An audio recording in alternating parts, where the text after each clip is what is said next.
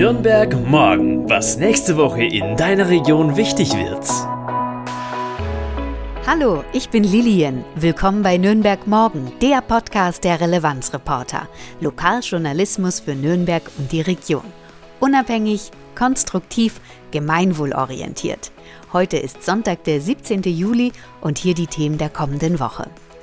Nürnberg schließt fast alle Hallenbäder und was noch eingespart wird wegen der Energiekrise.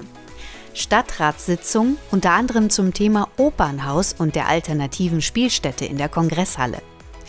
Barcamp Transform Express. Du kannst wieder mitmachen. Und Klassik Open Air mit der Staatsphilharmonie Nürnberg.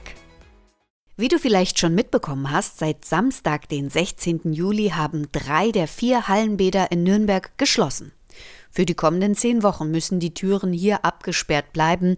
Nürnberg reagiert nämlich damit auf die Energiekrise, die vor allem mit der geringen Erdgaslieferung zu tun hat. Das heißt, die Stadt Nürnberg versucht, so viel Energie wie möglich zu sparen, damit wir in der kalten Jahreszeit keinen Energieengpass bekommen, so der Plan. Und ja, jetzt ist Sommer und ja, es ist heiß und wir tummeln uns eh gern in den Freibädern oder Seen. Daher schmerzt es jetzt auf den ersten Blick erstmal nicht so. Was wird denn überhaupt eingespart? Ich habe mit Joachim Lächele, dem zweiten Werksleiter von Nürnberg Bad, gesprochen, einem Tochterunternehmen der Stadt Nürnberg, und der prognostiziert uns einen harten Winter. Die zehn Wochen Hallenbadschließung bringen auf jeden Fall etwas. Du musst dir das ungefähr so vorstellen, dass für rund 1500 Haushalte Energie eingespart werden kann, in dieser Zeit also. In konkreten Zahlen 500.000 Kilowattstunden Strom und 800.000 Kilowattstunden für die Energie, also für das Warmhalten des Wassers im Schwimmbecken. Außerdem haben sich die Experten bereits zusammengesetzt und drei Szenarien erarbeitet, wie Energie eingespart werden kann und eventuell trotzdem die Hallenbäder in der kalten Jahreszeit genutzt werden können. Ja, denn nicht nur wir Freischwimmer sind davon betroffen, sondern auch Schulklassen, die ihre Schwimmabzeichen zum Beispiel machen. Und natürlich der Leistungssport und der Vereinssport. Das erste Szenarium sieht also vor, dass halt alles offen bleibt und Nürnberg die drei- bis vierfache Energierechnung bezahlen will. Das zweite Szenarium sieht vor, dass beispielsweise zwei Bäder hier das Südstadtbad und das Langwasserbad nur noch offen bleiben, da sie die meisten Kapazitäten aufbringen können. Und wenn jetzt doch die Bundesregierung im Notfallplan Gas die dritte Stufe ausruft, weil es zu einem Gaslieferungsstopp kommt, dann müssen alle Bäder schließen und der Staat greift ein.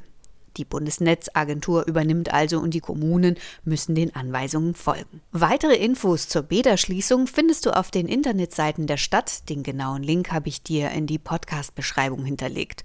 Außerdem wird ab dem kommenden Dienstag, den 19. Juli, auch noch die Nachtbeleuchtung an vielen Wahrzeichen der Stadt ausgeschaltet werden. Das heißt unter anderem, die Lorenzkirche, die Sebaldkirche werden nachts einfach erstmal nicht leuchten. Wenn du jetzt gern selbst wissen möchtest, wie du Energie sparen kannst, dann habe ich folgenden Link für dich von der Stadt Nürnberg unter nürnberg mit ue.de slash Internet slash Stadtportal slash Energiesparen.html. Den ausführlichen Link habe ich dir natürlich wieder in die Podcast-Beschreibung hinterlegt. Das Nürnberger Opernhaus, die Jugendstilperle, gleich südlich an der Altstadt angrenzend, muss dringend saniert werden. Und ist mal wieder Thema in der Stadtratssitzung am kommenden Mittwoch, den 20. Juli. Und wie du ja schon mitbekommen hast in den vergangenen Folgen unseres Podcasts, geht es hier zum einen um sehr viel Geld, mindestens 600 Millionen Euro, die für die Sanierung gebraucht werden. Und zum anderen geht es darum, wo jetzt eine alternative Spielstätte tatsächlich entstehen soll. Fakt ist, das Opernhaus ist marode, es gibt Probleme mit der Brandschutzverordnung, die Akustik ist auch nicht so toll wie in anderen renommierten Opernhäusern in Deutschland und außerdem müssen dringend die elektrischen Kabel auf den neuesten Stand gebracht werden. Ab 2024 also wird der Opernbetrieb erstmal eingestellt an dieser Stätte und soll woanders stattfinden. Und hier kommen wir jetzt zur aktuellen Stadtratssitzung. Gutachter und die speziell dafür eingerichtete Opernhauskommission haben sich auf die Kongresshalle festgelegt. Und zwar sollen im Inneren des berühmten Hufeisens am Dutzenteich im Süden Nürnbergs diese alternative Spielstätte entstehen. Dazu hat ein externes Gutachterbüro nun Pläne eingereicht, was möglich sein kann, wie also so eine Bühne aussehen sollte und wie viel das alles natürlich kosten soll. Und die Stadtverwaltung möchte am kommenden Mittwoch also wissen, was die Opernhauskommission empfiehlt, wie diese Interimspielstätte denn aussehen soll und was jetzt konkret gebaut werden kann. Der nächste Schritt in der Verwaltung nennt sich dann auch Bauvorhaben Opernhaus und hier werden dann alle konkreten Pläne veröffentlicht. Alle Infos zur Sanierung des Opernhauses und wo jetzt die Ausweichspielstätte genau platziert wird, kannst du unter diesem Link finden. Den habe ich dir auch in die Podcast-Beschreibung hinterlegt. Nürnberg slash Internet Stadtportal Opernhaus Sanierung. Du möchtest nichts mehr verpassen, möchtest wissen, was so alles in deiner Stadt zum Beispiel in der kommenden Woche passiert, dann abonniere doch unseren Podcast Nürnberg morgen, was nächste Woche in deiner Region wichtig wird. Ja, ganz einfach bei deinem Podcast-Anbieter wie Spotify oder Apple. Oder noch besser, du findest uns richtig gut und möchtest unsere Arbeit weiterhin unterstützen, dann werde doch gleich Mitglied unserer Community auf relevanzreporter.de.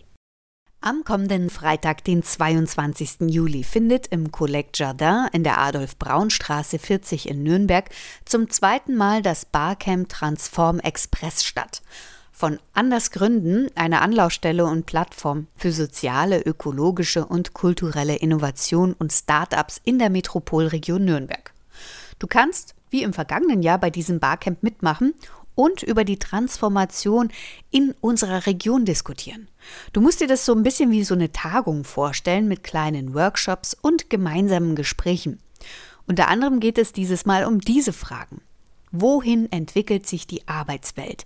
Welche Wirkung haben Unternehmen auf die Gesellschaft? Und was heißt faires Gehalt? Anders Gründen möchte mit dir gemeinsam nach konstruktiven Ansätzen und Zukunftsperspektiven für unsere Region suchen. Das Motto dabei ist, den Wandel gemeinsam gestalten. Das Barcamp findet also am 22. Juli von 13 bis 19 Uhr statt. Die Veranstaltung ist kostenfrei. Du musst dich aber anmelden auf der Seite von ISKA. ISKA-nürnberg.de mit UE anders gründen zusammengeschrieben slash Anmeldung unterstrich Barcamp. Den genauen Link habe ich dir natürlich in die Podcast-Beschreibung hinterlegt. Am kommenden Samstag, den 24. Juli, findet endlich nach der langen Corona-Pause das Classic Open Air wieder statt. Das kostenfreie Konzert für die ganze Familie, einmal um 11 Uhr im Lüdpolthain und nochmals um 20 Uhr. Die Staatsphilharmonie von Nürnberg spielt ein Familienkonzert mit dem Thema Darf ich bitten? Hier werden aus den verschiedenen Himmelsrichtungen Europas Kompositionen präsentiert, die sich vor allem mit dem Tanzen beschäftigen. Also stell dir vor, es gibt da Polonesen, Cancan, ungarische Tänze und mehr. Und wie gesagt, das alles kostenfrei. Und hier kommen wir auch leider schon zum nächsten ernsten Thema, denn auch die Kultur ist weiterhin sehr gebeutelt wegen der Corona-Pandemie und jetzt auch noch mehr wegen der steigenden Energiepreise. Wenig Publikum bisher, Weiterhin fehlt Personal, beispielsweise für das Catering, aber auch für die Technik an den Spielstätten. Und wenn du die Kultur in Nürnberg aktiv unterstützen möchtest, dann kannst du doch auch gleich beim Classic Open Air vorbeischauen und da mitmachen.